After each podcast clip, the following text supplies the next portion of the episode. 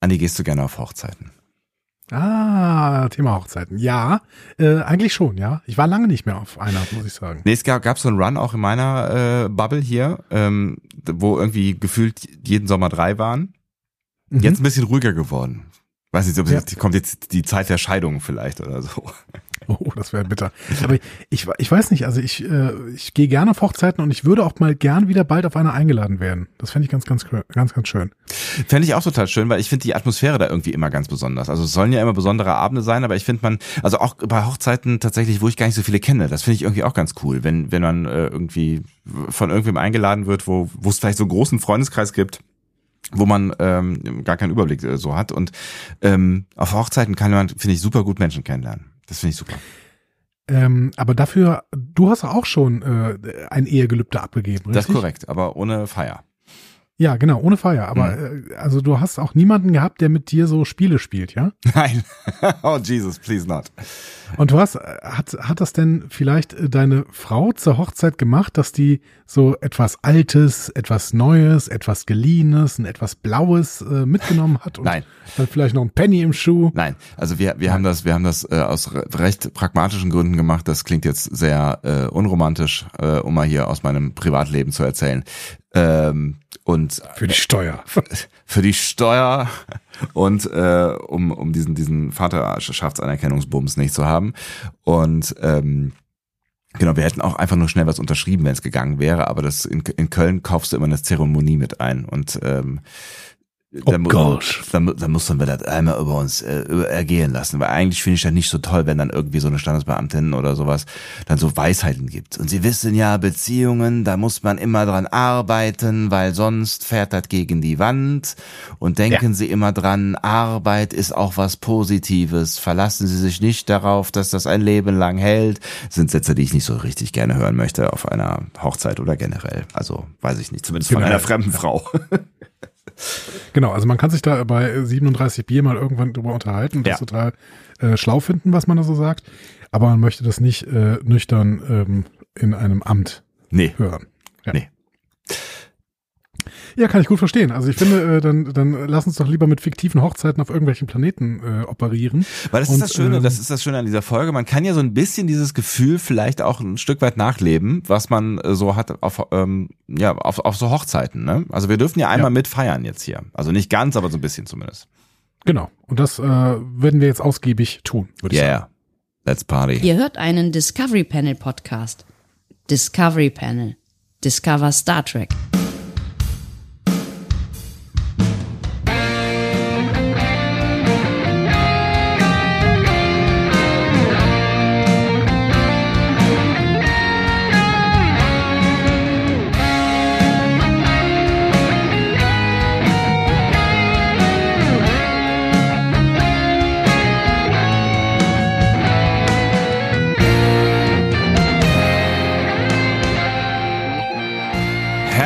Herzlich willkommen. Wir öffnen das Discovery Panel passend zur vierten Folge Star Trek Lower Decks. Die lautet äh, Something Borrow, Something Green in diesem äh, Falle und ist eins zu eins übersetzt, ne? Ist eins zu eins übersetzt mit ähm, etwas Geliehenes, etwas Grünes. Auf dem Panel heute. Andreas Dom. Und Sebastian Sonntag. Ich habe weder was Geliehenes noch was Grünes an. Lass mich nochmal gerade an mir heruntergucken. Nein, das ist tatsächlich so. Aber immerhin was Blaues. Ich hatte was Blaues mit dabei.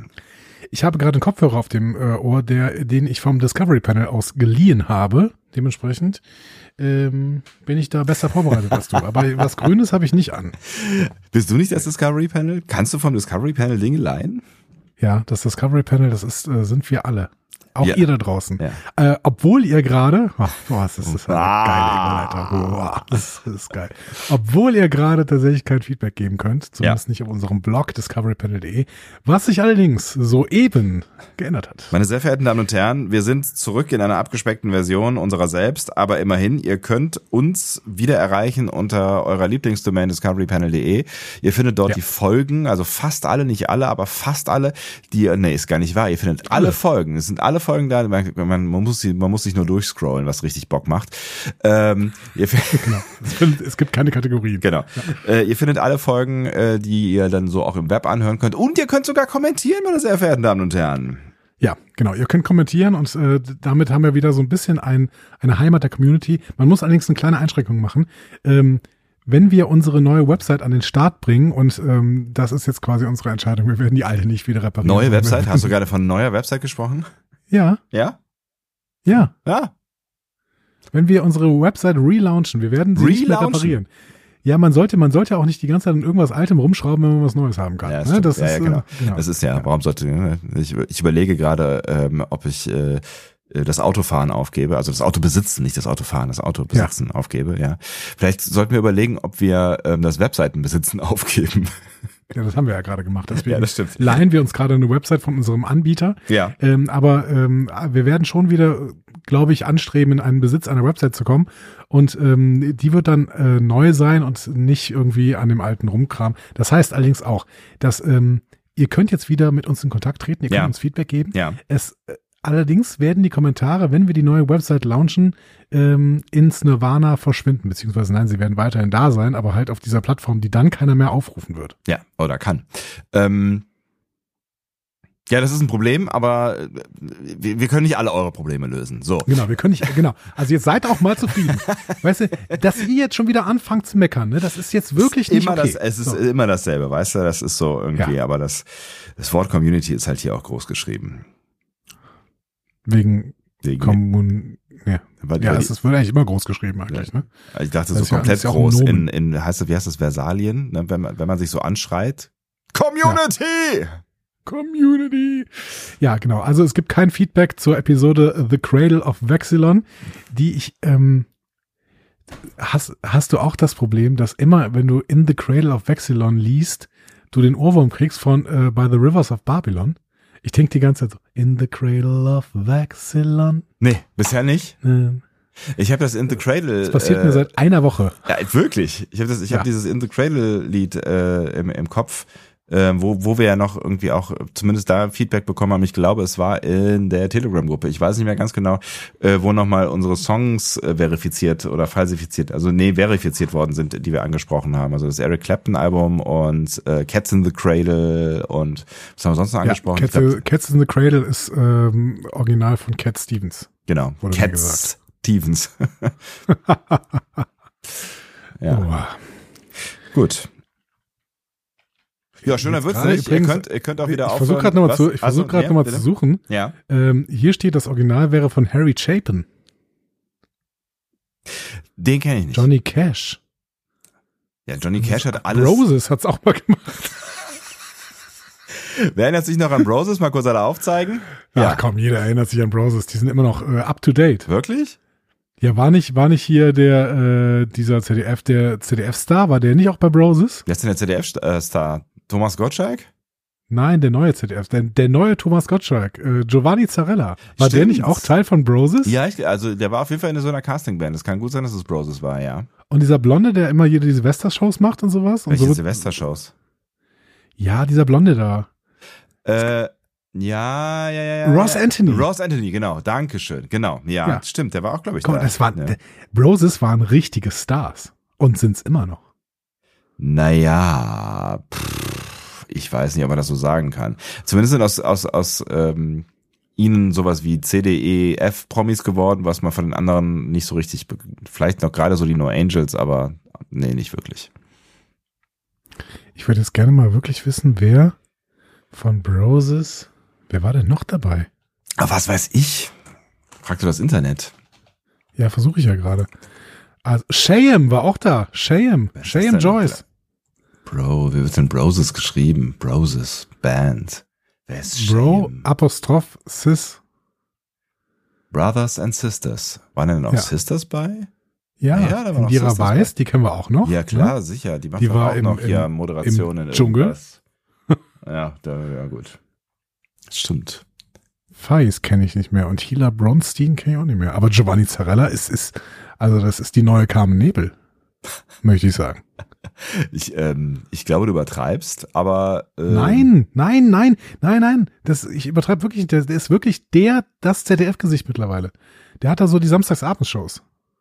Also ich sehe ihn immer auf der Hör-zu-Werbung ist es, glaube ich, ähm, in, in, in der Stadt so. Das was sollen die digitalen. Der, der ist wirklich die neue Carmen Nebel. Also der macht da, der macht da, der macht da hier so ähm, Schlager oder was? Ja, genau. Der macht die, die Giovanni Zarella Show, heißt es. Und da gibt's Schlager oder was? Ich frag nochmal. Ja, ja, das ist. Sie ist die Nachfolgesendung von Willkommen bei Carmen Nebel. Steht bei Wikipedia, exakt so. Das ist ja fürchterlich. Also auch für ihn. Nein, guter, guter Mann, der Giovanni. Der hat auch äh, äh, Janaina geheiratet. Und Haben die nicht, Äh, haben die nicht ihre Hochzeit, wo wir eben bei Hochzeiten waren, haben die nicht ihre Hochzeit vollständig in die Öffentlichkeit getragen? das kann gut sein. Aber wir lieben Janaina. Äh, ja.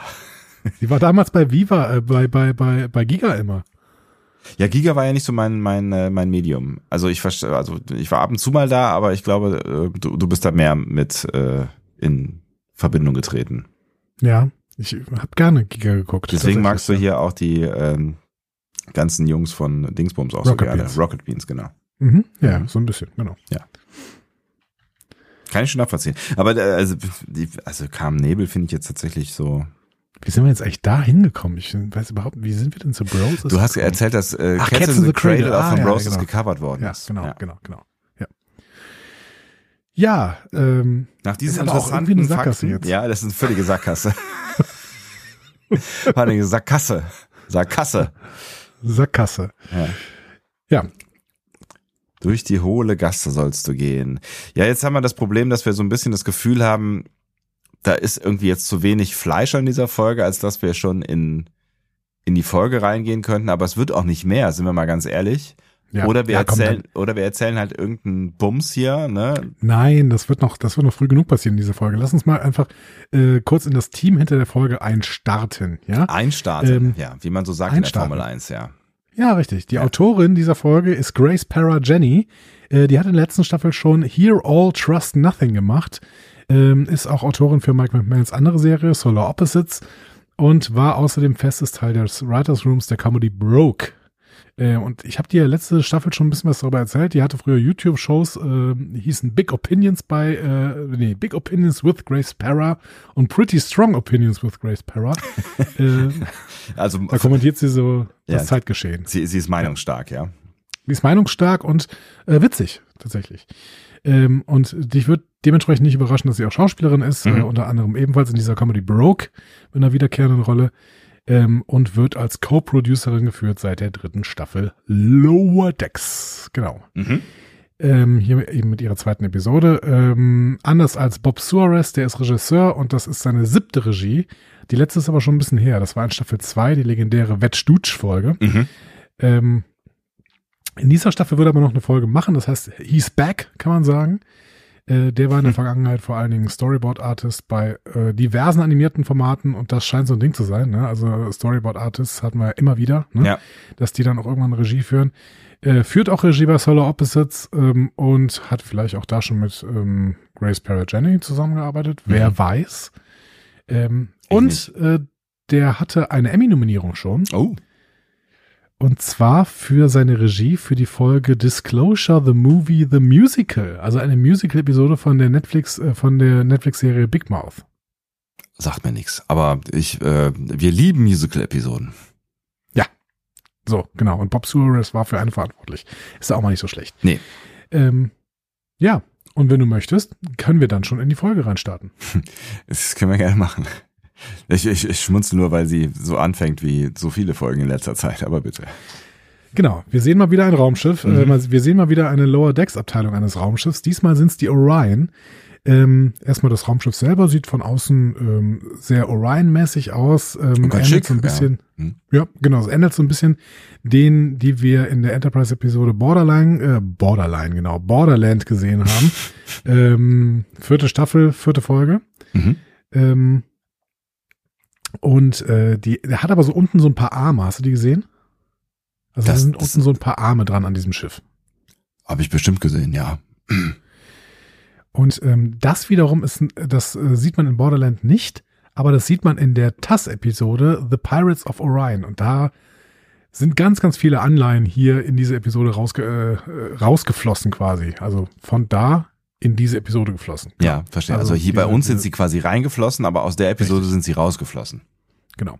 Und es sieht so ein bisschen aus wie Greifarme. Also ich frage mich, ob diese Orions dann so Packlet-mäßig auch Technologie von ihren zerstörten Schiffen aufsammeln irgendwie. Oder sie, sie können damit vielleicht ähm, kleine Schiffe auch festhalten.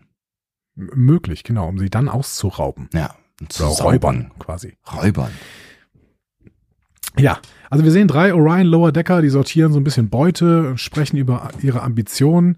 Ähm, übrigens sind das ja die ersten Lower Decker, die wir noch gar nicht gesehen haben. Ne? Also die Orions kamen ja nicht in Wedgdutch vor, ne? Ja. im Gegensatz zu den Klingonen und den, was war, was haben wir denn alles gesehen? Oh, Klingonen, die, ähm, zu lange her.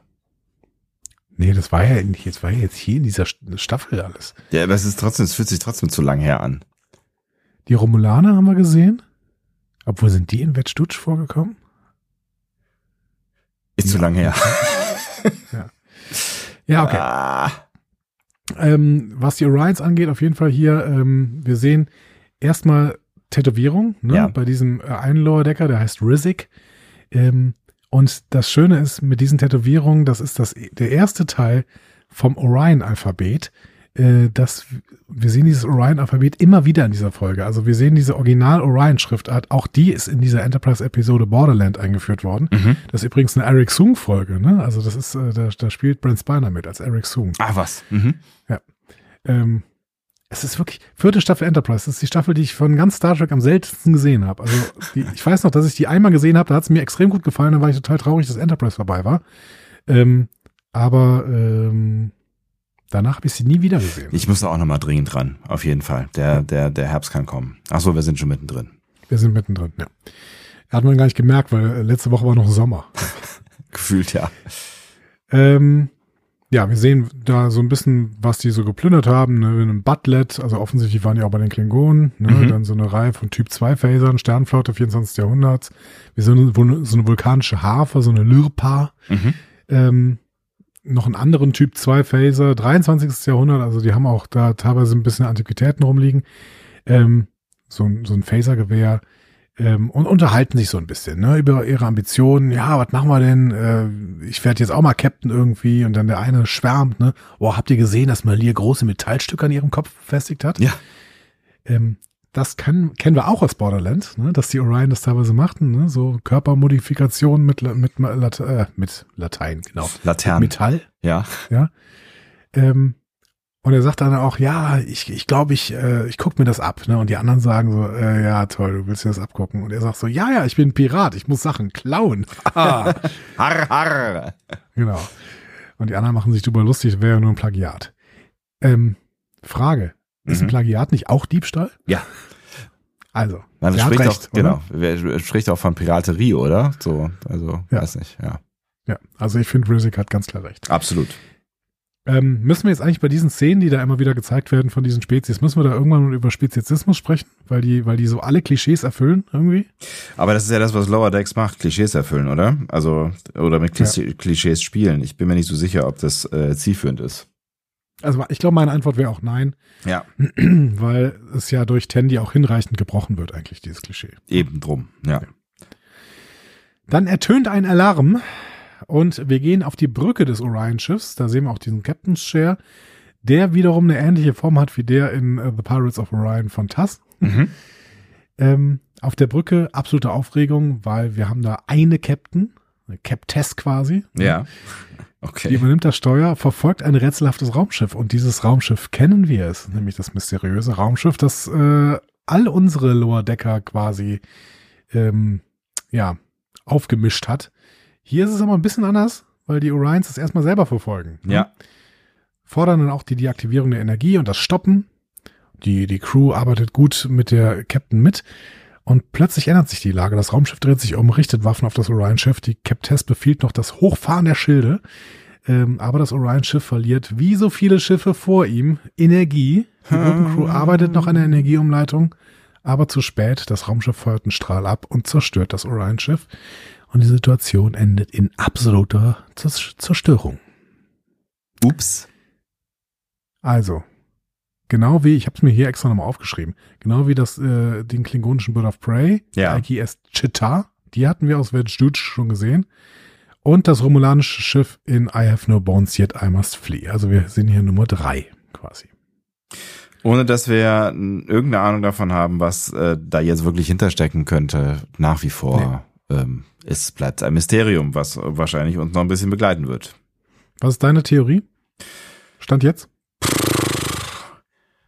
Boah, so richtig habe ich ehrlich gesagt noch keine, weil es müsste ja entweder irgendwie eine ganz neue Spezies sein oder, also es, es, sieht ja auch nichts nach nichts aus, was wir schon irgendwie kennen. Ne? Also es ist ja, hat ja eine ganz komische Konfiguration, dieses Schiff.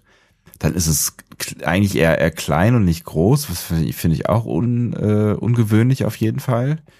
Ähm, und dann ist es halt, also es stellt sich halt die Frage, wer hat ein Interesse daran, so viele Schiffe einfach mal kommentarlos zu killen. Also das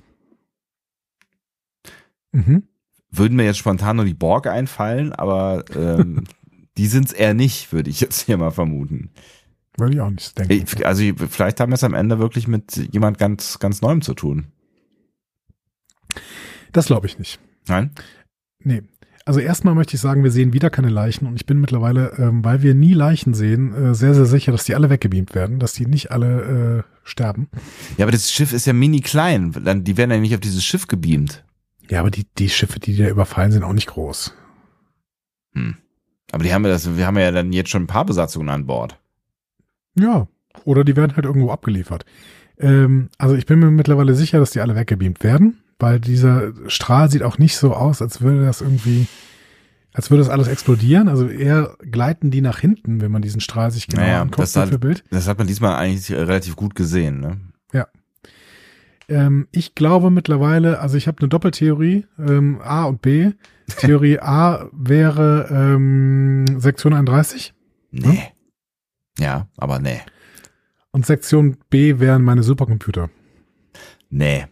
Weißt du, was ich gerade gedacht habe? Vielleicht ist es doch was hier denn? dieser, dieser Schlumpf ähm, aus. Ah nee, der wurde ja gefressen. Verdammt. Der Schlumpf? Dieser, dieser Kerl aus ähm, dem, dem ähm, äh, hier Zoo-Dingsbums, wie heißt der noch gleich? Na, wo, wo äh, Mupsi auch drin war. Der? Na, kann ja sein, dass der Spezies. Genau, ja, ich äh, weiß, da wurde gefressen. Wurde Knochen es, getrunken. Aber es hätte, es hätte, äh, es, es hätte, es hätte sein können, oder es könnte ja auch sein, dass es so jemand ist, der quasi äh, Spezies sammelt. Das könnte wirklich sein.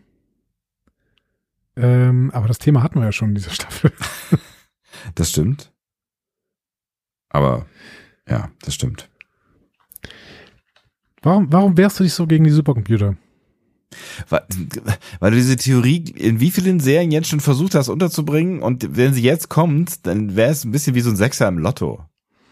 Nee, ich habe sie immer versucht in Lower Decks unterzubringen. Sie hat nur Verbindungen zu Picard. Das stimmt. und außerdem, die, das Thema Supercomputer hatten wir auch schon bei Discovery in Staffel 2. Ne? Das verdrängen wir gerne, aber im Prinzip hat da ein Supercomputer versucht, die äh, Ich weiß, das äh, Universum zu zerstören, genau, richtig. Ja. ja. Ähm, aber ich, also in Lower Decks werden die alle zusammengekarrt. Sie wurden uns schon mehrfach alle gezeigt in diesem Daystrom Institute. Aber warum sollten ein Supercomputer ähm, Raumschiffe kapern, Crews kapern, Raumschiffe zerstören? Weil der die Spezies, äh, der will irgendwas mit den Spezies machen. Ich bin nicht überzeugt. Aber wenn es ein Supercomputer ist, ist, dann, ähm, dann gebe ich dir einen aus. Okay, das finde ich gut. Das machen wir so. Ähm, lass uns noch mal kurz über die äh, Orions reden, weil ich äh, so ein Stück weit über diese diese weibliche Captain da gestolpert bin, die ich eigentlich einen ganz guten Charakter schon fand, weil ich finde, sie war auch gut gezeichnet irgendwie. Ist eigentlich ähm, die Lower Deckerin, wo wir gerade davon, wenn wir, wenn wir hat die, ist die Lower Decker, Deckerin da von, von äh, äh, Tony Newsom gesprochen worden? Ich hatte irgendwie das Gefühl, äh, das klingt alles gleich. Das weiß ich nicht. Das habe ich nicht nachgeguckt. Ich habe ich hab eine einen Gast da nachgeguckt. Ja. Äh, das sage ich, das werde ich dir nachher noch sagen. Okay. Aber das habe ich nicht nachgeguckt. Ähm, Entschuldigung, ich wollte dich nicht unterbrechen. Hätte ja sein können. Nee, die weibliche Captain. Das hat mich nochmal daran erinnert, dass wir in Enterprise ja tatsächlich eingeführt bekommen haben, dass die Frauen bei den Orions gar keine Sklavinnen sind. Ja. Die tun nur so. Denn die Orions haben eine Matriarchie. Ähm, Sagt man nicht Matriarchat? ein Matriarchat. Ähm, Ich, ich, weiß nicht. Ich kann das eh nicht sprechen wegen jetzt CAS-THs. Das ist ein bisschen schwierig für mich. Das ist, das ist so. Das ist äh, mit Matriarchat. Das ist Matriarchat. Und äh, in der Enterprise-Episode Bound, ja. ähm, da wurde eingeführt, dass die Orions eben so ein Matriarchat haben und äh, die Frauen die Männer mit Pheromonen kontrollieren. Mhm. So. Ähm, und damit, also im Endeffekt war das, glaube ich, ein Versuch, dieses sexistische Bild von Orion mit den Lustsklaven auf Tos, aus Tos zu revidieren. Ja. So, ja, ja, die treten als Sklaven auf, aber nur um die Männer im Endeffekt dann doch zu kontrollieren.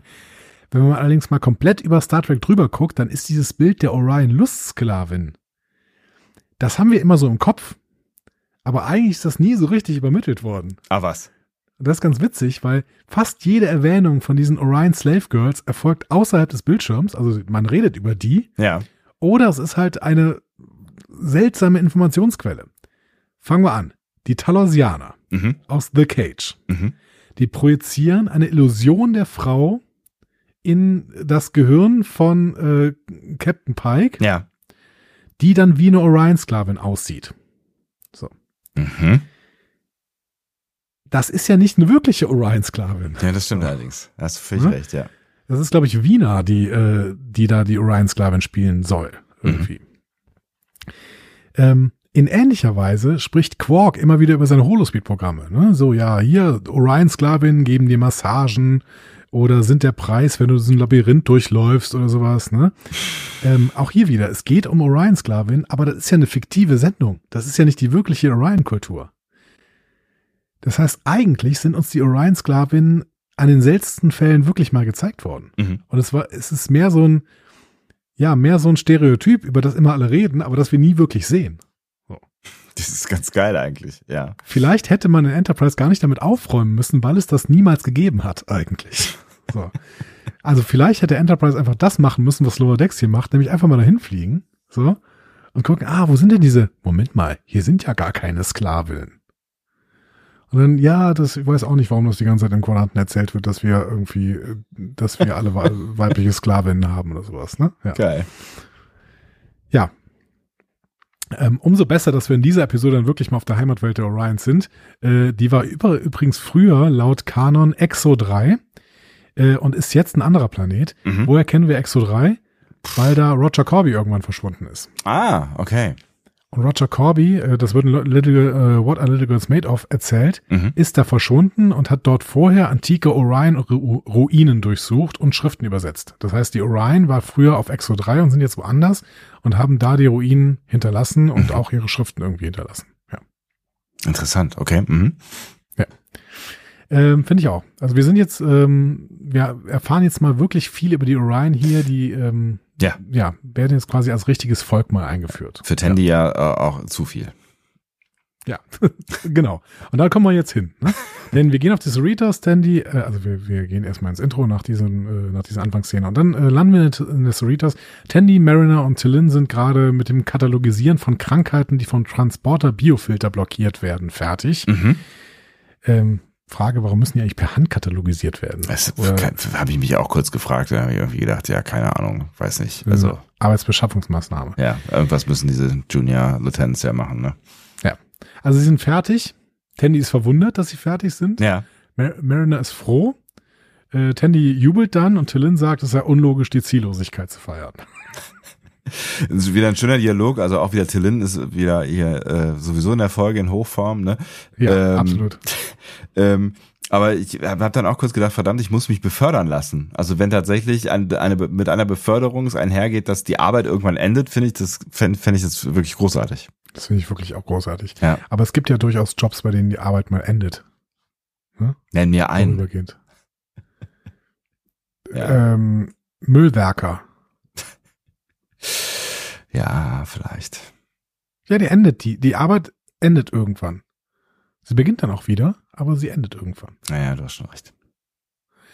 Ähm, so, Freeman kommt jetzt zu ihnen. Sie teilt äh, Tandy mit, dass sie sofortigen Urlaub erhalten hat, um ihre Familie auf Orion zu besuchen. Ja. Grund, ihre Schwester heiratet. Tandy fühlt sich damit ähm, nicht so richtig wohl, muss man sagen. Ja. Die versucht auch den Urlaub irgendwie abzulehnen, aber Freeman sagt, na ja, Starfleet äh, will jetzt mit den Orions irgendwie guten Willen zeigen, weil da ist auch letztens so ein Orion-Schiff verschwunden und ähm, das könnte irgendwie diplomatisch ein bisschen schwierig werden. Mhm. Ähm, Mariner freut sich erstmal mit uns über Backstory von Tandy. Ne? Ja. Also, Also, wortwörtlich. spielt, spielt wir. Ja, ja. Was, was ich echt ganz geil finde. Ja. Ja. Uh, Schwester, Hochzeit? So viel Backstory überfordert mich. Ja. Ja.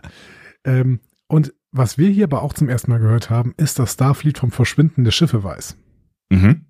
Ne, Also es wird zum allerersten Mal überhaupt ähm, auf, äh, auf des Cerritos thematisiert, dass Ja. diese Schiffe verschwinden. Ja, das finde ich auch spannend. Ja. Mhm. Also wir kommen der Lösung näher. Mhm. Tandy akzeptiert schließlich den Urlaub. Ähm, nachdem Freeman dann gegangen ist, bemerkt Mariner Tandys Unbehagen und fragt, ob alles in Ordnung ist. Und Tandy sagt so, ja, lang her, dass ich meine Familie besucht habe. Mhm. Und das ist eventuell schon ein Problem. Ähm, und ich weiß auch nicht, ob ich so gern an dieser Zeremonie teilnehme. Mhm. Und Tillin so, ach komm, ich will mit. So, weil ähm, ich kann diese äh, Orion-Kultur für den vulkanischen Hohen Rat äh, dokumentieren.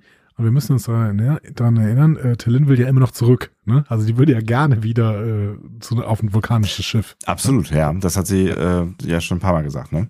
Genau. Äh, Tandy fühlt sich weiterhin unwohl dabei und Mariner sagt dann so, ach komm, ähm, äh, das Kennenlernen würde ja vielleicht auch ein bisschen so ein bisschen besseren Verständnis von dir führen. So. Mhm. Sagt dann auch, ich habe mich oft genug ins Zeug gelegt, wenn es um Orion-Sachen geht. Bin ich mir auch nicht sicher, weiß ich nicht. Hm. Also Tandy war auch mal extrem verletzt, als Mariner in Crisis Point äh, die Orions alle als Piraten dargestellt haben, die gerne plündern. Ne? Das stimmt, ja. Und dann hat Mariner das nochmal gemacht. In We Always Have Tom Paris hat sie äh, Tandy vorgeschlagen, benutzt doch bitte deine Pheromone, um das Dom Jot-Spiel zu gewinnen. Stimmt. So, ne? ja. Also Mariner stellt sich hier vielleicht ein bisschen besser dar, als sie in der Vergangenheit war. ja, aber äh, Tandy unterstützt sie ja. Ja, also Tandy ist erstmal nicht begeistert von der Idee. Mariner Ja. sagt dann aber auch, ja, außerdem brauchen wir eine Pause von, von Bäumler und Rutherford. Hier, äh, seitdem die beiden Mitbewohner sind, sind sie ein bisschen aufdringlich geworden, beenden gegenseitig ihre Sätze. äh, unschön insgesamt. Ja, final gestattet Tandy schließlich widerwillig Mariner und Tillin, sie nach Orion zu begleiten. Hm. Girls Trip. Yeah. So, und dann gehen wir doch mal zu Bäumler und Rutherford. Ähm, Bäumler, der übrigens auch eine Gedenktafel des Cerritos unter seinen Besitztümern hat. Mhm. Ja, Bäumler und Rutherford oder Brotherford, wie sie sich jetzt nennen, ähm, unterhalten sich dann erstmal darüber, wie atmungsaktiv das neue Leinen von Bäumler ist. Ne? Mhm. A cool duvet keeps the raisin rats away, wie Bäumlers Oma sagte. Eine kühle Bettdecke hält die Rosinenratten fern. Die Rosinenratten, ja. Manchmal vergesse ich, dass Bäumler ja auf einer Rosinenfarm groß geworden ist.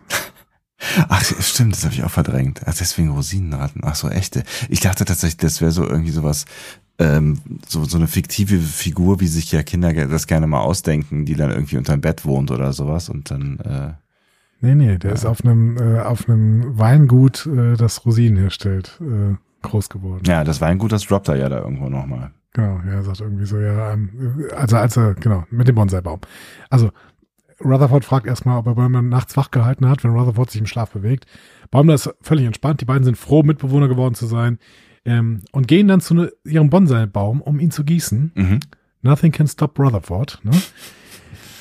Da sie jetzt aber beide den Baum gießen wollen und beide glauben, dass sie dazu besser geeignet sind, ne? also hier Engineer gegenüber äh, Vineyard äh, Sprössling, Ja.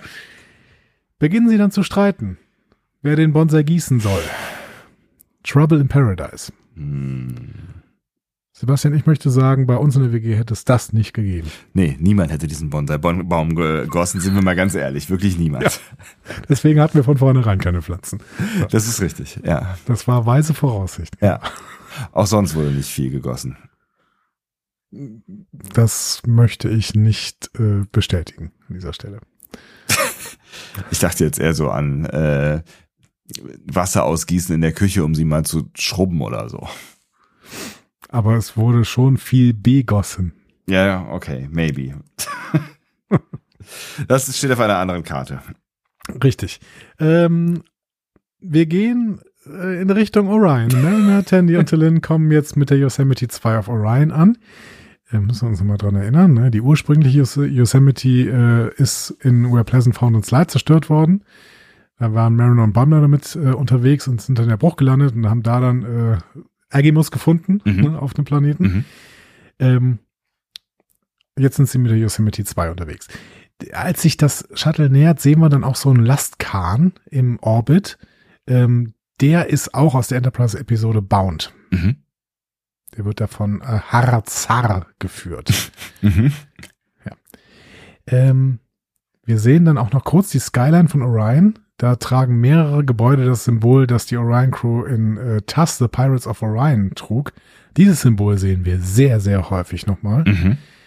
Ähm, und auf einem Hügel sehen wir jemanden, der ein Nashorn reitet. Ja, warum nicht, ne? Ich habe mich eher gefragt, warum. Das wird ja auch überhaupt nicht thematisiert. Nee, Also wir sehen da einfach jemanden, der ein Nashorn reitet und das war's dann irgendwie. Ich habe mich gefragt, ob das äh, ist, weil Reno fast ein Anagramm von Orion ist, aber das ist wahrscheinlich zu, Wow. zu sehr um die Ecke. Alter. okay, aber es gibt sonst keine irgendwie ähm, Verweise auf Nashörner und Orions in der Geschichte Nein, der nicht. Star Trek Orions oder so. Nein. Nee, man muss ja auch wirklich sagen, dass äh, die Orion-Kultur noch nicht so richtig weit ausgebreitet ist. Ne? Also in Enterprise ist es ein bisschen in diesen beiden Episoden, aber ähm, ansonsten nicht so viel. Also Ja. äh, Lower Decks macht hier wirklich, betritt hier quasi Neuland, muss Ja. man an dieser Stelle sagen. Mit ja. Nashörnern. Mit Nashörnern. Ähm, ja, sie landen dann und Mariner ist erstmal überrascht, dass Tannys Familie in einem Schloss lebt. Wie der verdammte Billups. ja, genau. Billups erinnern wir uns ja an Where Pleasant Founded Lies, Barrier. Ihr kennt das alles. Ja. Tandy versucht das erstmal runterzuspielen und dann werden sie von bewaffneten Wachen konf äh, konfrontiert. Mhm. Mariner versucht erstmal Tandy und Tillen zu verteidigen, aber dann knien die Wachen vor Tandy nieder Natürlich. und bieten an, ihre Taschen zu tragen. Und Mariner, Tandy und Tillen werden dann auch von den Wachen auf so eine große Plattform getragen, äh, die dann von anderen männlichen Orions auch noch getragen wird. Wir können die Sänfte doch weglassen, oder? Ja. Nee, offensichtlich nicht. Nein, geht nicht. Geht nicht. Ich würde auch mal gern auf einer Sänfte irgendwo entlang getragen werden, Wirklich? glaube ich. Es wäre mir wahnsinnig unangenehm. Ja, wär's, aber trotzdem, also es ist trotzdem mal eine neue Erfahrung irgendwie. Es wäre mir wahnsinnig unangenehm. Ich würde nicht wollen, nee. Aber wenn wir beide einfach mal so, keine Ahnung, Von unserer Community getragen, im wahrsten Sinne des Wortes. nee, nicht von der. Community, von, von, von irgendwem. Von Nicht von der irgendwem. Community. Die Aber dann wär's doch, dann Community- hätte- dann hättest du Community zumindest auch, Dann hätte es zumindest einen Symbolcharakter. Wenn es irgendwer wäre, also wenn ich jemandem Geld dafür zahle, dass er mein Körpergewicht aushält, ich weiß nicht. Ja, ich habe auch nicht von Geld gesprochen. Sondern Erpressung? Ehre. Achso, Ehre. Ehre. ja genau. Was ist mir ein bisschen Ja. flau im Magen. Also Tandy wird nicht aus Ehre getragen, sondern die wird jetzt getragen und das bestätigt sie jetzt auch, weil ihre Familie halt Teil des Orion-Syndikats ist. Hm. Ähm, Orion-Syndikat zum ersten Mal in The Ascent erwähnt. erwähnt ähm, wer ist der für uns bekannteste Charakter, der jemals im Orion-Syndikat war? Ja, hier die, die grüne Frau aus Discovery Staffel 4. Wie heißt sie denn noch gleich? Das ist nicht das Orion-Syndikat, das ist die Emerald Chain. Ah ja, richtig. Das ist aber der, die, ist das nicht so eine Nachfolgeorganisation? Ja, tausend Jahre später. Ja, mein Gott. Das sind schon tausend Jahre. Dann ist die Deutsche Bank auch eine Nachfolgeorganisation der Fugger. Ja, maybe. So, wer ist der für uns bekannteste Charakter? ähm, äh, ähm, ich passe. Es war natürlich der wichtigste Charakter, der jemals in der Sternenflotte gedient hat. Ah, gedient Miles, an Orion? Miles fucking O'Brien, ja. Der war äh, Undercover-Agent äh, Agent des Starfleet-Geheimdienstes in der äh, DS9-Episode Ehre unter Dieben. Honor Among Thieves. Das sagt mir was. Das war auch, finde ich, eine gute Episode. Der, hat- er hat da ja irgendwie so einen Orion-Typen im äh, ähm, der kennengelernt. Mhm. Also einen Orion-Syndikat-Typen. Das Ja. war kein Orion, aber es war irgendwie einer vom Syndikat. Und der ist dann gestorben und dann hat er nachher, glaube ich, auch nochmal seine Frau besucht irgendwie, Mhm. um der äh, zu helfen. So. Also es war keine, äh, das Orion-Syndikat ist nur von ähm, Schlechtern und komischen Verbrechern äh, zusammengestellt.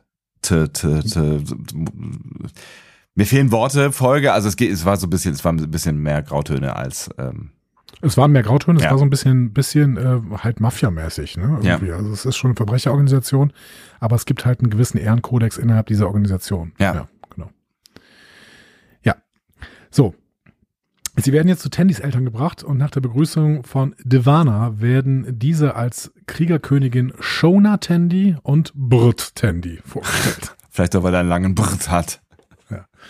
Brt, äh, wieder mal ein Charakter, der von Nolan North gesprochen wird. Äh, den haben wir jetzt in letzter Zeit schon häufiger gehabt. Ich habe ja schon mal gesagt, der hat selber schon mitgespielt in Star Trek Into Darkness als Brückenoffizier. Mhm. Ähm, war dann in äh, Much Ado About Bäumler, war Lundy schon mehrfach ähm, als Transporter-Chief. Ne? Ähm, ja, und zuletzt war er auch, da hatten wir nochmal über ihn gesprochen, Livik in I Have No Bones Yet Mhm. I Must Flee Ja, stimmt. Ja. der ja auch noch bestimmt nochmal zurückkommen wird. Ähm, worüber ich gestolpert bin, ist hier das Orions Don't Lie. Das, äh, das, äh, da sagen sie ja selber, das Quatsch. Eigentlich relativ schnell. Ja, aber das, das ist halt sehr, sehr schön, weil das irgendwann dann in ein philosophisches Paradox führt. Äh, das ist dieses, ähm, man nennt das in der Philosophie das Paradoxon des Epimede, äh, Epime, oh, Epimenides, Epimenides. Das ist so. aber auch ein komplizierter Name. So willst Ja. du nicht von deinen Eltern genannt werden. Nein, genau, hätten ihn nicht Karl nennen können. Ja, Ne? sorry, sorry, dass äh, an alle die Epidemie, was? Epidemie? Epimenides. Ah, nicht Epidemie, das, wäre noch schlimmer. Das wäre auch, auch noch schöner. Ähm, Epimenides äh, war ein äh, alter griechischer Philosoph, der hat gesagt, dass alle Kreter lügen. Ja, Und er selbst war Kreter. ich erinnere mich. Ja, da haben wir schon das eine oder andere Mal drüber gesprochen. Ne? Ja. Ja. Also wenn er die Wahrheit sagt und alle Kreter wirklich lügen, dann lügt er selbst, weil er ein Kreter ist. Aber wenn er lügt, wenn er sagt, dass alle Kreter lügen, dann könnte es auch sein, dass nicht alle Kreter lügen, einschließlich seiner eigenen Aussage. Durcheinander. Deadlock, würde man sagen. Genau. Ja, Kurz gesagt, ja. also das Paradoxon zeigt, dass einige Aussagen sich irgendwie selbst widersprechen können. Äh, und es ist schwer zu entscheiden, ob sie wahr oder falsch sind. Also so ein quasi Denkknoten, äh, den PhilosophInnen dir gerne ins Gehirn setzen möchten. So. Wenn Shona sagt, Orions don't lie, aber alle Orions immer lügen, Ja. wie Wirt anschließend sagt, ja, dann hat Shona gelogen. Was wiederum aber zur Gesamtaussage passt. Also das ist kein Problem, ja. ja. So. Was Brit aber da sagt, ist das Paradoxon. Weil der ist ja auch ein Orion und er sagt, dass Orions immer lügen. stimmt. ja, stimmt, das ist ein Problem, ja. Also ist gelogen, also lügen Orions nicht immer. Ähm, und dann. Also es ist nicht gelogen. Es ist nicht gelogen. Ja. Dann ist es wieder nicht gelogen. Ja. Also es ist gelogen, deswegen ist es nicht gelogen. Ja, also ihr merkt, ähm, sie haben ja versucht, kurz äh, uns einen Knoten ins Gehirn zu, zu basteln. Ja. Brit sagt dann, ich, ich finde diesen Namen wirklich schön. Brit sagt äh, Divana dann, dass ihre Schwester The Erika entführt wurde. Ja, Orion äh, Bräute werden wohl relativ häufig entführt, deswegen ist das für jetzt für Divana keine Überraschung. Ich muss sie jetzt Divana nennen, ne, weil Natürlich. Tandy heißen die alle. Ja. Ähm, sie sagt, dass sie wahrscheinlich bald von einer rivalisierenden Familie hören werden. Ähm, und Shona sagt, ja, weiß ich nicht, weil so eine rivalisierende Familienentführung, die ist normalerweise viel früher im Prozess. Und das ist jetzt schon relativ spät. Also wir sind kurz vor der Hochzeit. Das funktioniert nicht. Ne? Mhm. Und ähm, liebe Divana, bei dir als Haupttochter liegt es jetzt, der Erika zurückzubekommen. Ja, und unsere Tandy ist dann so extrem verärgert. Ne? Also die wurde jetzt nur hergelockt, um ihre Schwester zurückzuholen, anstatt eine Hochzeitszeit zu nehmen. Aber sie gibt dann halt auch nach und erklärt sich bereit, die Erika zu finden. Shona bedankt sich, bevor sie und Brit davongetragen werden, um ein Ölbad zu nehmen. Hm, ja. Es hat äh, 3CPO, C3PO C3PO. bei Star Wars auch gerne gemacht. Marin hatte das auch gerne. Offensichtlich, Und, ja. und irgendwie habe ich da jetzt auch Bock drauf. Ich habe noch nie ein Ölbad genommen. Wie geht das?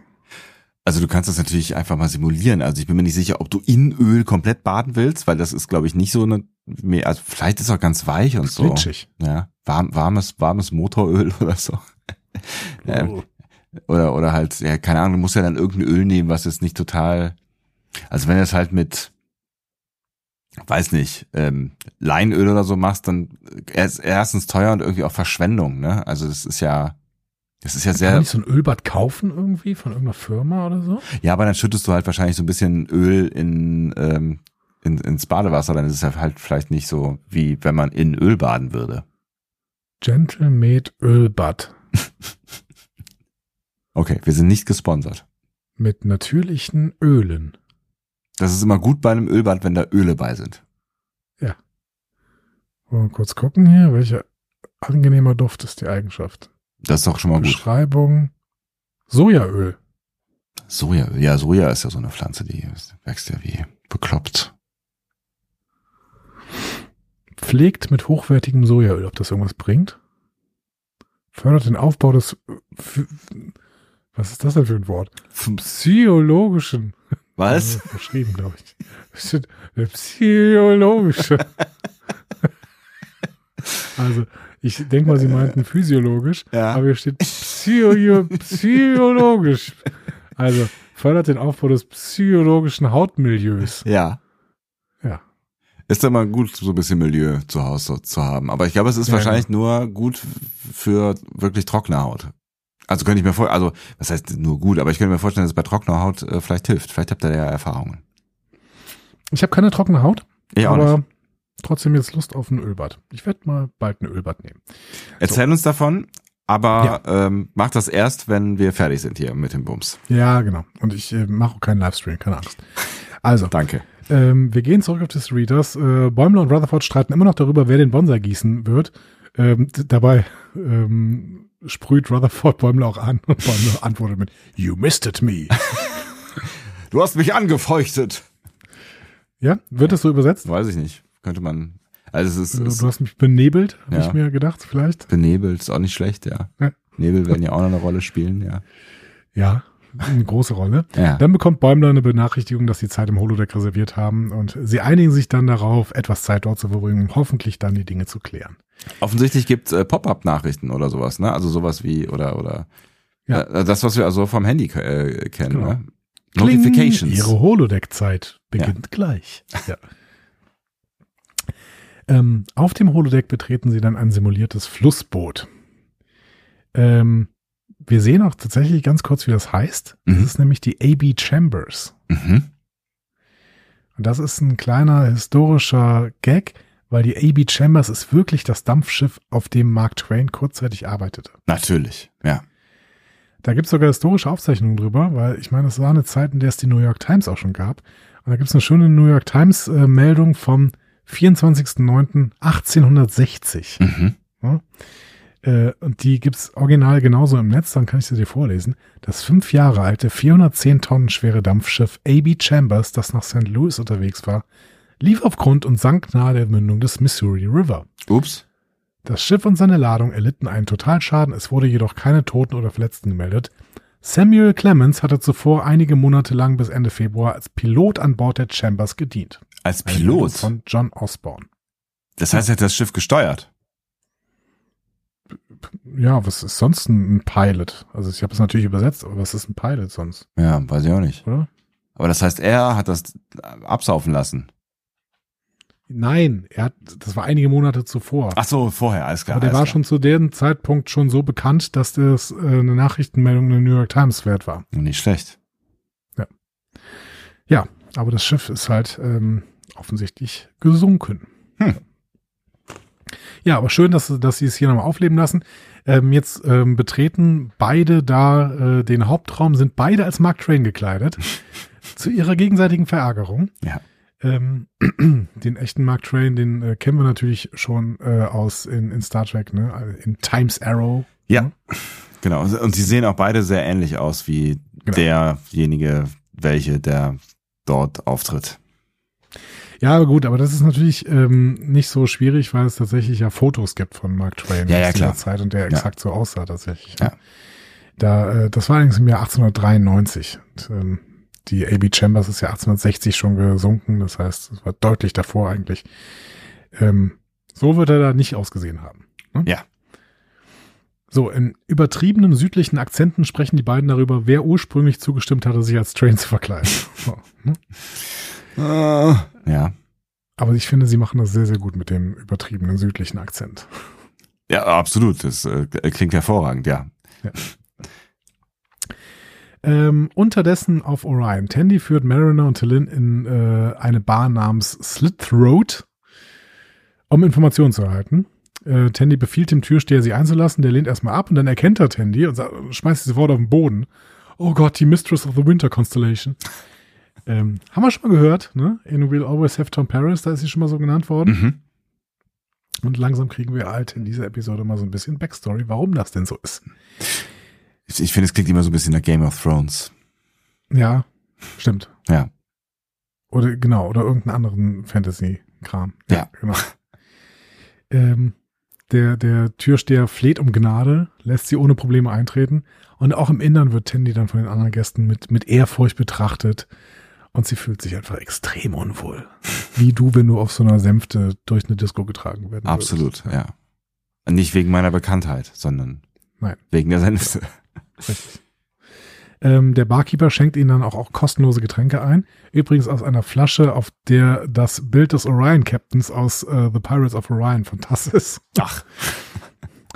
Ähm, und dann wird plötzlich ein Messer auf Tandy geworfen. Tandy weicht aus, die Klinge trifft Mariner in die Schulter. Ja. Und Mariner so, ah, alles gut, aua, alles gut. zieht, das, zieht die Klinge wieder raus, schüttelt's ab. Mein Gott, Ja. alles, alles, alles super. Und es passiert Ja. offensichtlich öfter, weil es wird ja ein Glas hingehalten mit blutigen Dolchen drin, wo sie dann den Dolch genau, unterbringen wo sie kann. so reinsteckt. Ja, ja äh, das war eine Orion namens Madame G. Ähm, und ähm, Tandy kennt die auch und sagt, ja, ich äh, hätte gern Informationen über die Erika. Ähm, Madame G hat übrigens auch so einen Rührstab, auf dem auch wieder dieses Orion-Symbol drauf ist, Mhm. von, von The Pirates of Orion. Ähm, Madame G erzählt ihr, dass sie Gerüchte gehört hat, aber die muss sich Tandy erstmal verdienen. So. Und zwar bei einem Trinkspiel. Mhm. Tandy, Tandy will weiterhin nicht, also sie macht eigentlich in dieser Folge nichts aus freiem Willen, ne? ähm, aber gibt schließlich nach. Und äh, das Trinkspiel besteht dann so, dass ein Alienkäfer äh, auf einem Tisch freigelassen wird. Und der Käfer nähert sich dann entweder Madame G oder Tandy. Und ähm, wenn die einen Shot trinken, dann kriegen ihre Hand, die sie auf dem Tisch liegen lassen, ein Kraftfeld darum herum. Und das Insekt kann sie nicht beißen. Well. Was ehrlicherweise ein extrem gutes Trinkspiel ist. Ja, irgendwie schon. Wie könnte man das denn abwandeln, ohne dass man von einem Insekt gebissen wird und ohne dass man Kraftfelder braucht?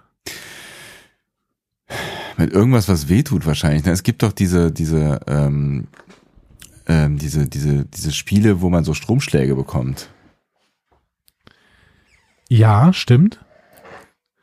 Das heißt, ich muss, dann muss irgendwie so ein Counter ablaufen und ich trinke, Bevor dieser- ich einen Shot trinke, geht er wieder in die andere Richtung oder so.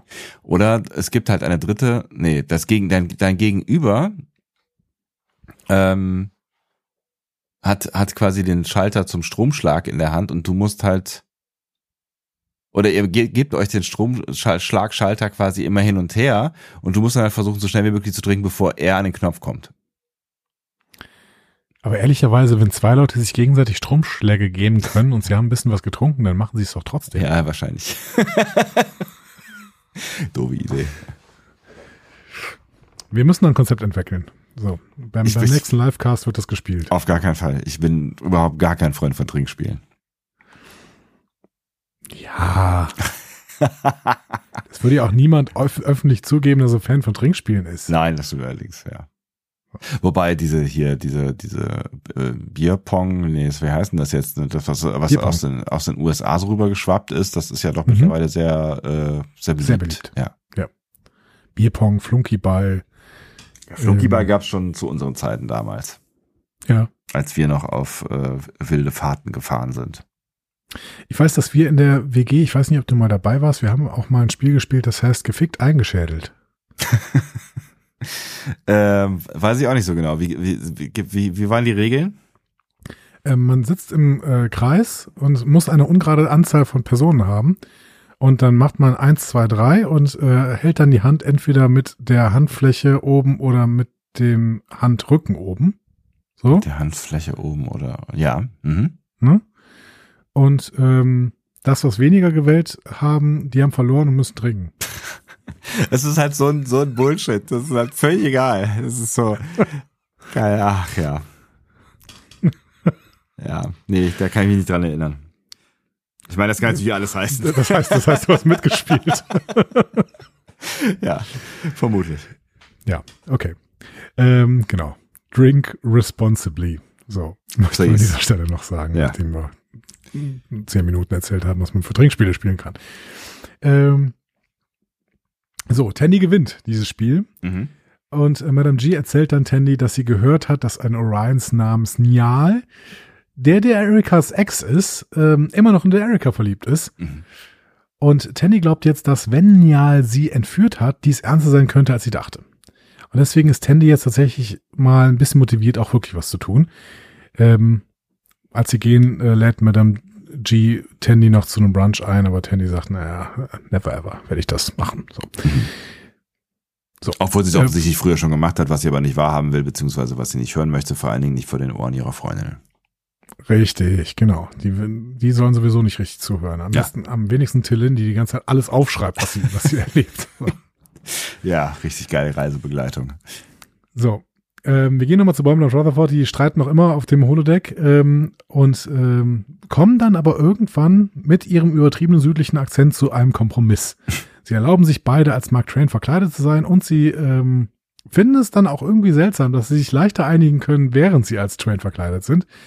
Vereinbaren dann, dass Bäumle den Bonsai-Baum an den ungeraden Sterndaten gießen wird, während Rutherford an den geraden Daten gießen wird. Was wäre die Welt ohne Kompromisse? Ja, und was wäre die Welt ohne korrekte Sterndaten? Die hätten diesen Kompromiss niemals in der Strange New Worlds Zeit schließen können. ja, weil er halt einfach dann auf gerade Sternzeiten, gerade Sternzeiten folgen können. Das heißt, oh, mit, genau. mitunter hätte Bäumler nie gegossen oder umgekehrt. Genau, das wäre völlig unfair gewesen. Ja. Also gut, dass wir hier wieder ähm, gute Sternzeiten haben. Ähm, sie, als sie gerade zu dem Schluss gekommen sind, ruft Ransom sie auf die Brücke und sie verlassen das Holodeck. Ähm, aber wir gehen nochmal auf Orion und zwar in den Pheromon-Dungeon voller Orion-Tänzer. Da landen nämlich unsere Mädels jetzt. Ähm, schöne Sichtschutzwände da übrigens in diesem Dungeon. Mhm. Ähm, da haben wir wieder so ein ähm, so ein Muster, das wir schon mal gesehen haben, nämlich in The Menagerie Teil 2, als Wiener die Orion-Sklavin ist. Da ähm, gibt es so einen Zaun der Fantasie quasi, mhm. ähm, die, die Pike erlebt und das ist exakt das Muster, was wir jetzt da unten in diesem Dungeon sehen. Geil, okay. Ähm, Tillin bemerkt, dass insbesondere die Männer wahrscheinlich durch Pheromone ähm, einer chemischen Manipulation unterliegen in diesem Dungeon. Also es ist halt echt eine Drogenhalle da unten. Ja. So. Tandy ist das alles sehr unangenehm. Ähm, und ähm, Mariner versucht das irgendwie noch zu retten und sagt, ja, Tandy hat aber deutlich gemacht, dass die Sternflotte diese Pheromone erfunden hat.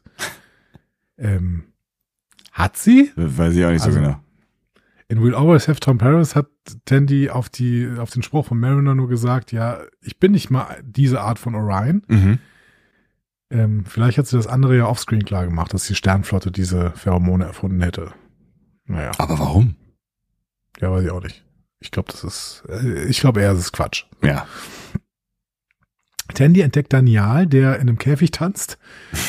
Ähm, als er sie sieht, versucht er dann zu fliehen, wird aber von Tandy erwischt.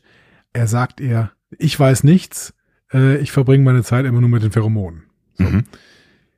Dann kommt eine Orion namens Ingrita dazu, die ist offensichtlich die Besitzerin des Dungeons und fragt Tandy, warum sie Nial angreift ähm, und lädt sie ein, erst erstmal was zu trinken und ausschweifend zu werden. Auch so ein Kapitel, was äh, ja, was eigentlich hier, genau, was, was, was äh, Tandy nicht, nicht diskutiert haben möchte, eigentlich hier, ja. Nein, genau. Tandy lehnt ab ähm, und ähm, Ingrita sagt ja, aber früher konntest du Männer sogar ohne Pheromone kontrollieren. Das war ziemlich. Tandy so, stopp, stopp, hör auf. Don't, don't. Ja. Tillin tippt weiter. Ähm, Tillin fragt dann auch, ob pheromonale Orions von Natur aus manipulativ sind. Und da ist Ingrita sofort beleidigt, ne? Und sie wirft dann ein Messer auf Tillin. Äh, sie weicht aus, aber das Messer trifft natürlich Marin. An die gleiche Stelle, natürlich. An die gleiche Stelle, ne? Äh, guter Running Gag eigentlich, ne? ja. der da hier eingeführt wird. Mochte ich auch. Ähm, Ingrita befiehlt ihren Wachen dann, Tillin anzugreifen und äh, Tandy verhindert das, weil die sprühten Verbindungsdunst auf die drei äh, Angreifer. Mhm. Und äh, der Dunst befreit sie von der Kontrolle der Pheromone. Ups. Und einer so, oh, noch ein Pheromon-Dungeon. Ah. Ja.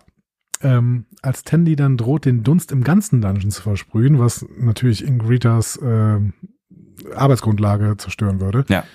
ähm, sagt Ingrita Nial, pass mal auf, du arbeitest jetzt mit, mit Tandy zusammen.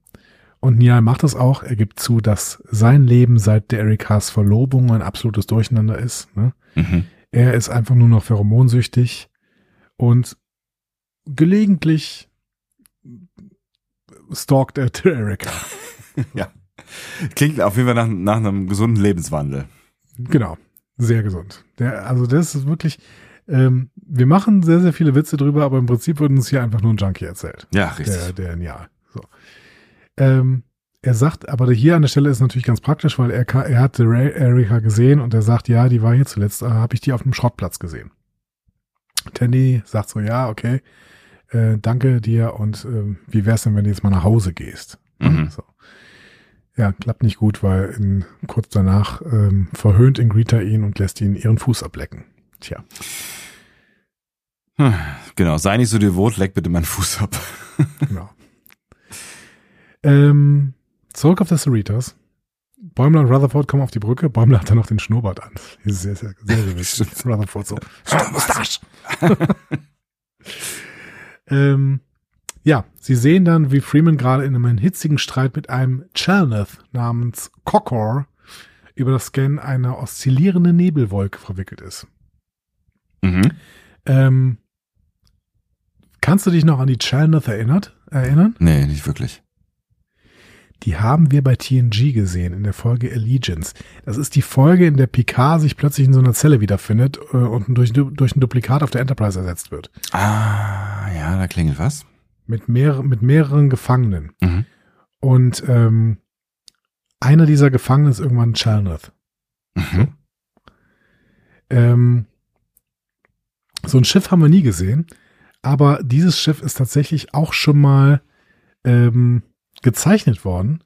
Es gab einen äh, TNG-Comic von DC äh, im Jahr 94 und auf dem Cover war so ein Chalnet-Schiff und das hier sieht so aus wie dieses Chalnet-Schiff. Okay. Also man hat da tief gegraben, um tatsächlich mal irgendein Design zu finden, wie so ein Challenge-Schiff aussehen könnte. Ja, Cocker äh, lehnt Freemans Behauptung ab. Äh, der sagt, ja, hier Scan würde meine Datensammlung stören. Freeman sagt, ja, gut, ich kann ja die gesammelten Daten mit dir teilen. Und Cocker sagt, nee, Starfleet-Daten vertrauen wir schon mal gar nicht. Mhm. Sind nicht genau genug, ne? Also der sah gar nicht so aus, als wäre er so ein Datennerd irgendwie, ne? Ja, also, ne? Ja. Nie nach dem äußeren Urteilen, ja, ja, genau. Charge a book by its cover. So. Ne? Ähm, Freeman sagt dann, ja, aber wenn wir jetzt keine Einigung erzielen, äh, dann, dann ähm, wird die Phasen verschoben, diese Nebelwolke, und dann ist sie auch nicht mehr in unserer Realität. Dann kann keiner mit sie scannen, ne? Und Cocker so, ja, ist halt eben so. Ne? Und Freeman, ah, wir müssten irgendwie einen Kompromiss finden. Und Bäumler und Rutherford so, aha, Kompromiss. wir haben eine gute Idee. So. Zack, sind die beiden am Holodeck, beide als Mark Twain verkleidet. Und, ähm, Was ein Schwachsinn. Ja. Ja. Ähm, und äh, Freeman soll jetzt im südlichen Akzent über einen Kompromiss mit Cocker sprechen. ähm, ja, Freeman versucht das tatsächlich auch. Die ist zwar total verwirrt, aber versucht's mal. Es wird allerdings gar kein Fortschritt erzielt. Und die Idee endet dann in einem Scheitern. Cocker wird frustriert, beginnt zu randalieren. Ähm, und Freeman sagt, äh, äh, sagt mal ihr beiden, warum dachtet ihr denn, dass diese Idee funktionieren würde? Und sie sagen, ja, also da war diese Nummer mit unserem Bonsai-Baum. Und Coco so, was ist ein Bonsai-Baum? also, da haben wir doch schon mal wieder eine Lösung gefunden. Mhm. Ähm, wir gehen auf Orion zurück. Ähm, Tandy führt Mariner und Tillin zu einem verlassenen Wrackschiff. Ähm, ist dir das bekannt vorgekommen, dieses Wrackschiff? Nee, erstmal nicht. Hinterher habe ich dann gedacht, ob es irgendwie wirklich was Starfleet-mäßiges ist, aber nee. Aber Ist es? ja. Äh, beziehungsweise nicht unbedingt Starfleet, ist auf jeden Fall ein Föderationsschiff, die USS Raven. Mhm. Er hat zumindest dasselbe Design. Und die Raven ist das Schiff, mit dem die Eltern von Seven of Nine losgeflogen sind, um die Borg zu studieren. Krass. Okay. Ja. Das ist lang her. Ja. Die Voyager-Episode heißt The Raven. Mhm. Ähm, Und so sieht das hier aus. Tandy erinnert sich daran, wie sie und der Erika oft als Kinder heimlich von zu Hause weggelaufen sind und an diesen Ort gekommen sind. Sie hat sich oft vorgestellt, ja, wie wäre es denn, ein Leben außerhalb der Piraterie zu führen. Und dann gesteht sie Mariner und Tillin, ja, ich muss auch euch jetzt mal zugeben, also eigentlich bin ich Attentäterin, als Attentäterin erzogen worden. Und ähm, ich hasse es, dass ihr das jetzt wisst und dass ihr mein wahres Selbst gesehen habt. Und die beiden so, ehrlich, das ist uns schon die ganze Zeit klar. Also schon seit, wir müssen auch sagen, seit zwei, drei Staffeln wissen wir, dass du Mistress of Winter Constellation bist und dass du sicherlich nicht als Starfleet Tandy geboren worden bist. So, ja. Ne? Ähm, Mariner widerspricht dann Tandy vehement und sagt, ja, gut, aber dein wahres Selbst ist das, das glücklich auf der äh, Cerritos irgendwie rumnerdet und äh, Sachen scannt. So, ne? Ja, das war ein schöner Moment. Genau. Voll. Und Tandy umarmt sie dann auch bei dieser Aussage und äh, dankt den beiden, ähm, bevor sie ihnen dann auch sagt, dass das hier der Ort ist, in dem sie, die Erika, gesagt hat, dass sie sich der Sternflotte anschließen möchte. Mhm. Und in dem Moment taucht dann auch der Erika auf und beschuldigte Werner, ihre Familie verlassen zu haben. Hm. Ähm, Gaststar. Ich habe sie angekündigt. ah, ja. Die Erika wird von Ariel Winter gesprochen. Ariel Und, Winter, ähm, ja. Das ist Alex Dunphy von Modern Family. Also Ah, okay. Mhm. die ähm, älte, nee, älteste Tochter? Nee, die mittlere Tochter. Genau. Also die jüngere Tochter, mittlere Kind. Genau, ja. Ähm, Hätte man nie erkennen können. Das ist ja sehr, zumindest eine sehr prägnante Stimme, ne? Ja, genau. Ich finde, man erkennt es auch, wenn man es weiß. Also Ja. wenn, man es weiß, dann hört man es sofort. Tandy äh, erkennt, dass der Erika sich selbst entführt hat. Und die Vermutung ist jetzt, ja, das war alles nur ein Spiel, um sie zur Hochzeit zu bringen. Der Erika zieht ein Messer und springt auf sie zu. Mariner und Tillin stehen ihr zur Seite. Tillin aber immer noch im Beobachtungsmodus, ne? Äh, aha, Orions lösen also Streitigkeiten durch Gewalt. Mhm. Tipp, tipp, tipp, tipp. Ähm, Devana bittet die Erika, ob sie nicht über ihre Probleme sprechen können. Der Erika lehnt ab, wirft ein Messer auf Devana. Die ausweicht, das Messer fällt in die Wand und trifft erneut Mariner an der Schulter zu ihrer Frustration. Die hatte sich extra hin, irgendwo hinten, ganz hinten hinter irgendwas versteckt. So. Ging nur über Bande. Geil, ja. Ähm, wütend über den Angriff schnappt sich Devana dann ein scharfes Metallstück und verlangt Respekt, weil sie ist ja die Prime. Das hatten wir vorher schon mal gehört. Ja. Die Prime ist die erste Tochter, die quasi ähm, ja die Familienehre übernehmen soll. Mhm. So. Beide Schwestern beginnen dann zu kämpfen. Bevor wir diesen Kampf zu Ende sehen, gehen wir nochmal kurz auf die Cerritas. Ähm, die, da zeigen Bäumler und Rutherford Cocker jetzt ihren Bonsai-Baum. Der ist von der Schönheit begeistert und Bäumler und Rutherford sprechen darüber, ja, und wir, wir kümmern uns auch um den. Und dann währenddessen isst Cocker diesen Baum einfach auf und trinkt dann die Flasche, die sie zum Gießen verwendet haben. Ja, aber Ähm, ist damit irgendwie ganz gut gelaunt, ne? ist total gut gelaunt damit. Der, äh, das ist auch wieder so eine kleine äh, Reminiszenz an Allegiance. Ähm, da war es der Chilnoth Egger, äh, Essok, der mit äh, Picard eingesperrt war. Mhm. Und der fühlte sich nicht in der Lage, diese Nahrungsscheiben zu essen, die Picard und die anderen da äh, von ihren, von den Leuten, die sie eingesperrt hatten, zur Verfügung gestellt bekommen. Ja. Die wollte er einfach nicht essen, deutet aber die ganze Zeit an, dass er sich, ähm, dass er so einen anderen Gefangenen essen könnten. So. so, äh, also ist offensichtlich auch, also es sind offensichtlich Fleischfresser eigentlich. Mhm. Und Bonsai-Baumfresser, Fresser, offensichtlich ist auch. Ja, jetzt, ja. Jetzt, wo Coco satt ist, ähm, sagt der Freeman, ja gut, dann mach halt weiter mit dem Scan deiner Nebelwolke. Äh, und sie verlassen alle den Raum. Zurückbleiben Bäumler und Rutherford und schauen traurig auf das, was von ihrem Bonsai-Baum übrig geblieben ist. Lil Boney. Was man nicht alles tut für den Frieden, nicht? Ja. Für Diplomatie. Ähm, Devana und Erika kämpfen weiter auf Orion. Devana fragt, warum der Erika ihre eigene Entführung inszeniert hat. Und der Erika antwortet, naja gut, das war halt die einzige Möglichkeit, dass du nach Hause kommst. Mhm. Ähm, weil, wenn ich dich einfach eingeladen hätte, wärst du nicht gekommen. Weil seit du die Sternflotte betreten hast, hast du Orion nicht mehr besucht. Ähm, sie wirft ähm, Devana sogar vor, sie für die Wissenschaft verlassen zu haben, obwohl sie von Geburt an darauf trainiert wurde, die Hauptmörderin der Familie zu sein. Ne? Ja. Da hören wir auch nochmal das äh, Ding mit, du hast uns quasi für Scan verlassen. Alles musst du nur scannen. So, ne? Ja, der Running Ja. Scanning Gag. Und der Warner antwortet, ja, also Mörderin wollte ich halt auch nicht werden.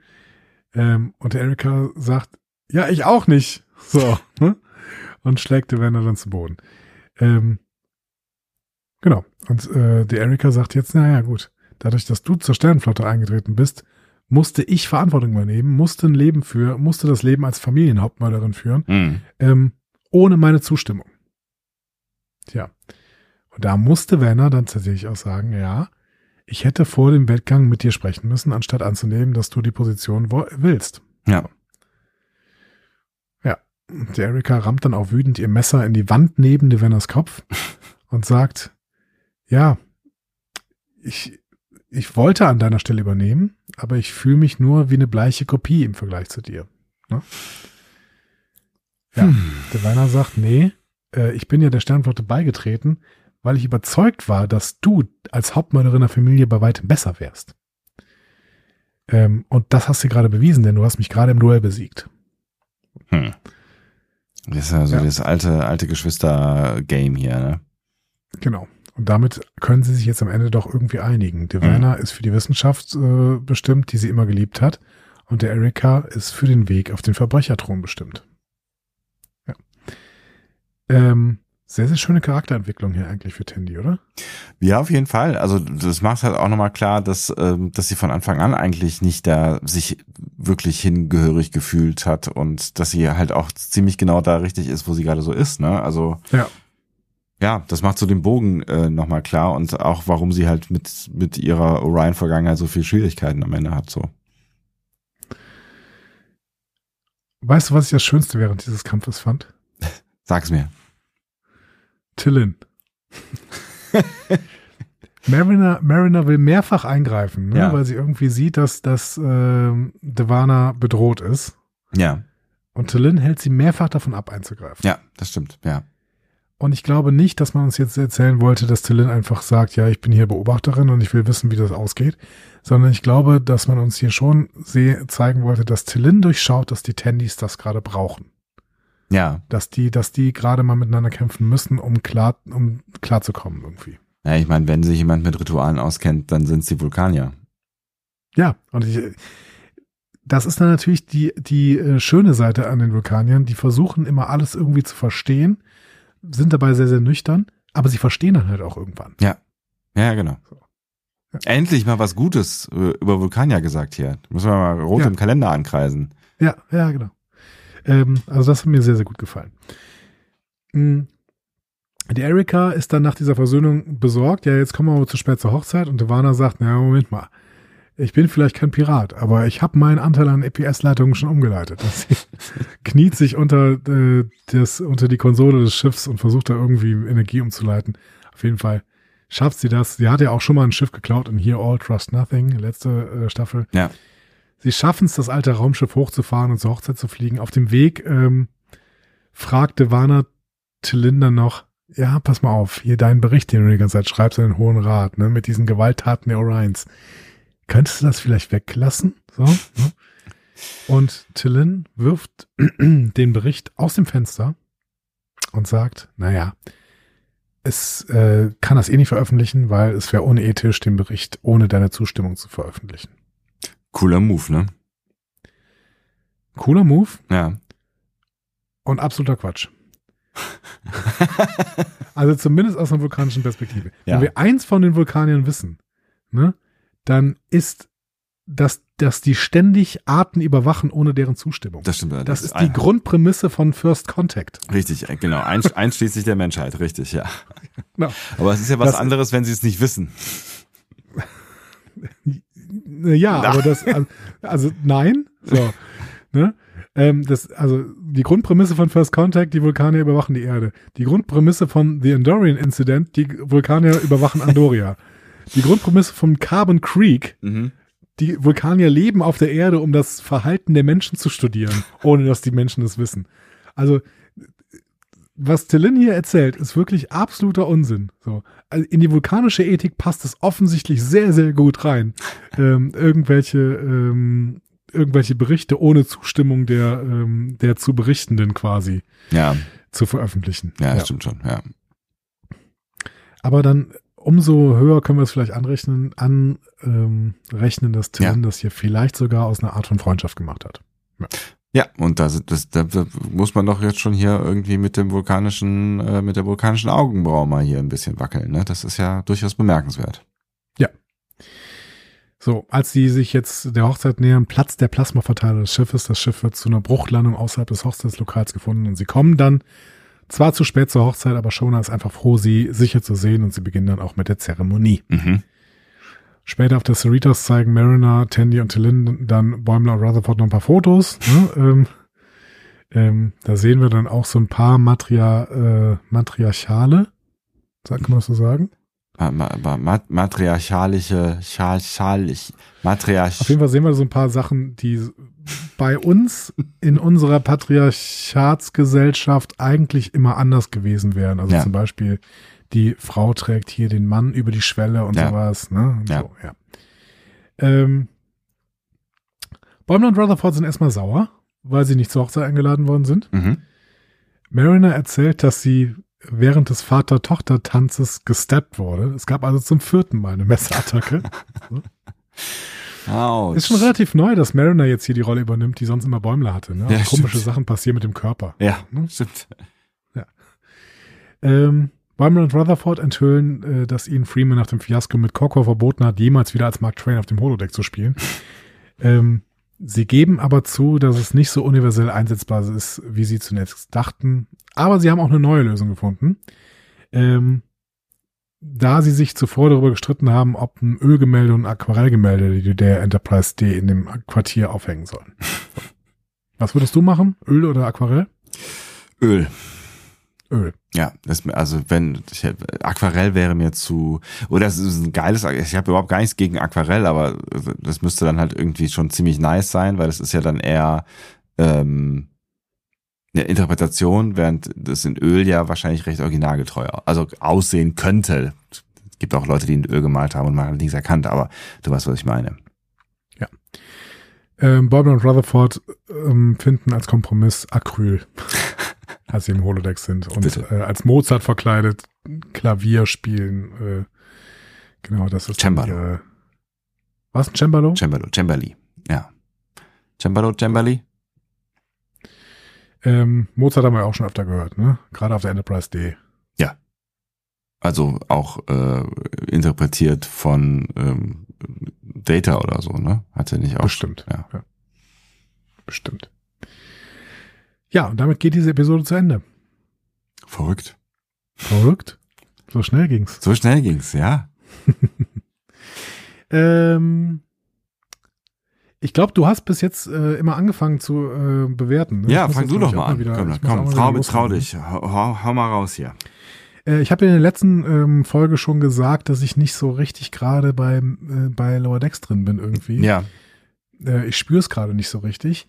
Ähm, das geht mir auch weiterhin so. Ich weiß gar nicht, warum, woran es liegt. Spürst du denn gerade ähm, irgendwas? Also spürst du noch irgendwas in deinem Leben? Ich spüre noch irgendwas in meinem Leben. Ich okay. habe jetzt sogar eine, so eine Marvel-Serie gesehen und fand sie gar nicht so scheiße. Ach du Heiliger. Also äh, und ähm, ich finde es aber auch weiterhin extrem gut, was Lower Decks uns hier zeigt. Ich glaube sogar, dass das die beste Episode dieser Staffel war.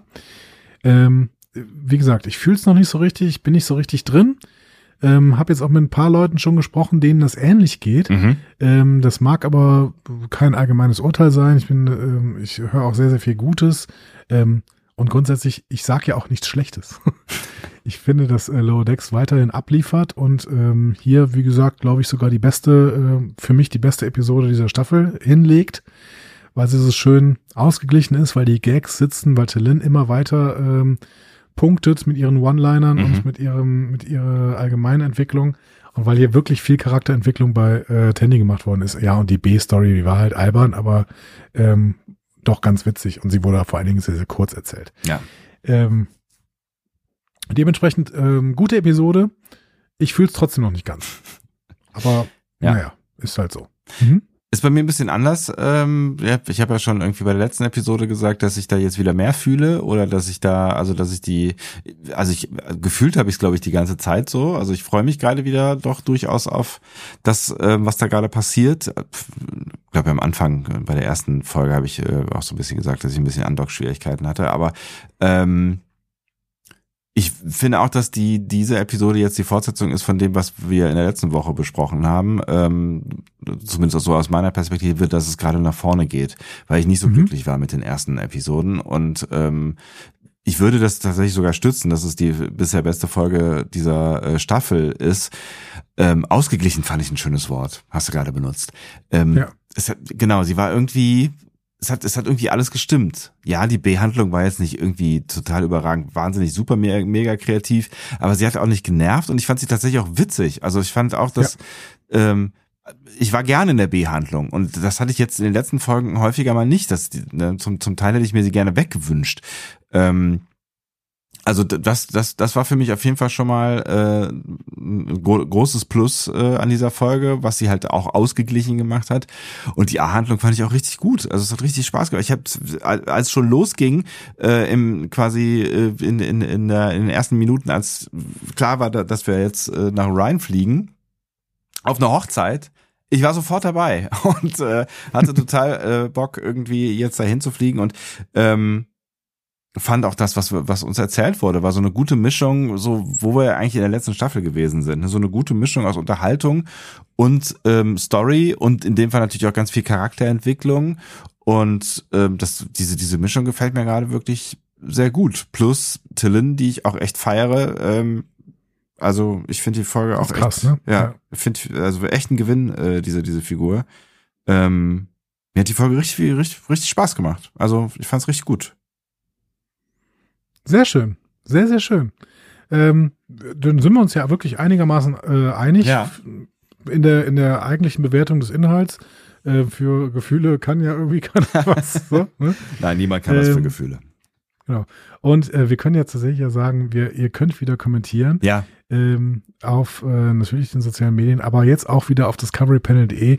Es ist ja auch nicht so schlimm, wenn die Kommentare dann irgendwann weg sind, weil es geht ja jetzt vor allen Dingen um das Feedback, was wir jetzt von Folge zu Folge machen und genau. das können wir dann in der nächsten Woche wieder aufnehmen und da habe ich Bock drauf. Ja. Und dann äh, können wir ja einfach mal kurz einmal, ne, also wir, wir sprechen jedes Feedback einmal kurz an. Wir können, also wir werden nicht jedes vorlesen, aber wir sprechen jedes Feedback einmal kurz an. Dann haben wir sie zumindest im Podcast verewigt. Wäre das eine Idee? Also für mich ja. Okay. ähm, nun gut, dann würde ich sagen, ähm, Sebastian, gute Nacht. Hm? Äh, gute Nacht, ja, wird Zeit. Es wird wirklich Zeit. Wird Zeit? Ja. Und äh, wir sprechen uns die Tage, möchte ich sagen. Ich freue mich. Tschüss. Tschüss.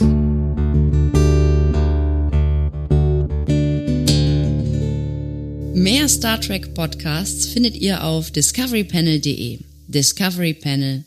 Discover Star Trek.